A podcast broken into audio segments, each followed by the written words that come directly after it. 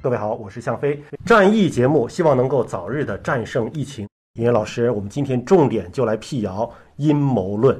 您个人的这个亲属的群当中，好像也经常能够转发关于这个阴谋论的话题，是吧？对，是这样子。呃很多人你看就说啊，怎么可能这个是老鼠弄出的事儿呢？怎么可能这是蝙蝠弄出的事儿呢？你看这个病毒多么的精准，嗯对吧？跟那个上次的那个 SARS 病毒，它改变了几个基因，它就能够更加的广泛的传播给人。 说这怎么可能是老鼠设计出来的？那一定是有人设计出来的。您怎么去回应这样的一个谣言？你讲的这个呢，第一句话就会写，在很多群里会写转武汉肺炎，不要太幼稚，嗯多想想它为什么在春节前发生在中国的十字路口上，对，武汉嘛，就是从这条开始来的。这么重要的一个时间节点，春运，地理位置这么核心的一个地理位置，这么武多汉军工重镇啊，东南西北都连接，对对吧？而且赶上春运大潮，要去这么选择地点、时间，还有这个病毒的种类都这么精确，肯定是人为设计的。呃，是这样吗？它里面还写了啊，这里面关键点，现在的谣言造的水平啊，应该说，我甚至觉得是专业人士在造谣。嗯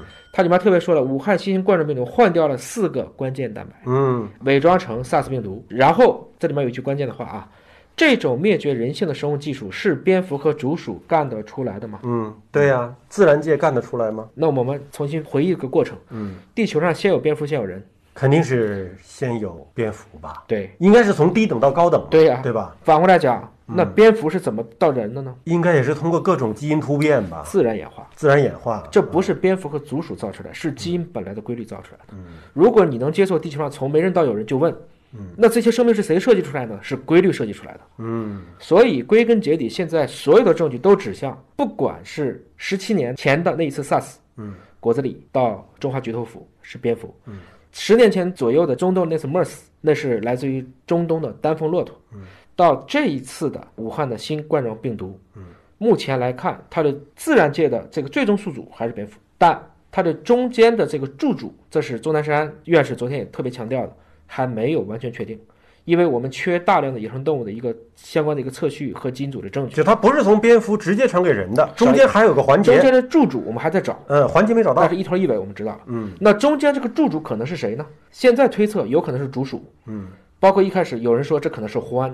嗯，整体来讲，跟当年的果子狸那个情况是非常近似的，甚至在很多的果子狸身上都没有找到人的冠状病毒。嗯只是发现了人的冠状病毒和果子狸的冠状病毒之间有高度的同源性，嗯换言之，这种病毒在人体内发生了变异。以这次的新冠状病毒来看，它比 SARS 更聪明了。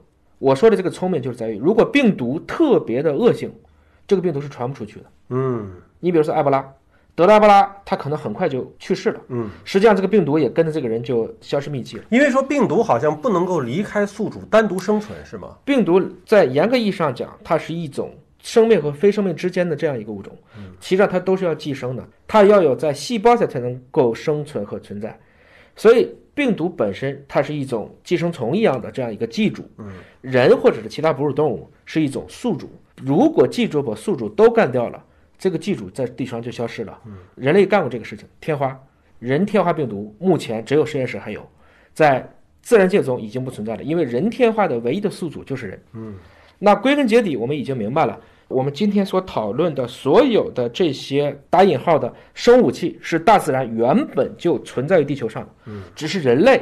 过分的向自然界去索取，不管是乱砍乱伐，侵袭了这些蝙蝠的栖息地，又或者是大量的食用野生动物，归根结底，这是一场自然对人类的破坏。我们老把动物关在笼子里，动物这一次释放出病毒，把人类关到了笼子里。其实这个是我们更应该去反省的。我强烈呼吁立法，包括我看见林业局也在说，应该禁止野生动物交易，嗯，不能食用野生动物。已经，其实人类这是第三次教训了，就是这个冠状病毒这一个家族，从 SARS 到 MERS 再到这次新冠状病毒，十七年了，三次大疫情，我们人类还不去反省吗？但网上啊也有人针对您的辟谣，嗯又有新的攻击啊。对，你是做基因技术的，啊对你肯定是要维护这个说不存在这个生物武器啊、基因武器的这个情况。但是你知道这个世界上说有易说无难，说有你找出一个例子，它就是有；对你说它不是没有，你得对穷举，对吧？那你凭什么就说它不是？大家可能最近也看见过，我曾经在半年多前吧，嗯我说的是有没有生物武器呢？有，嗯收武器是有的，嗯，但有没有能够区分人种的精准攻击的基因武器呢？没有，嗯，为什么？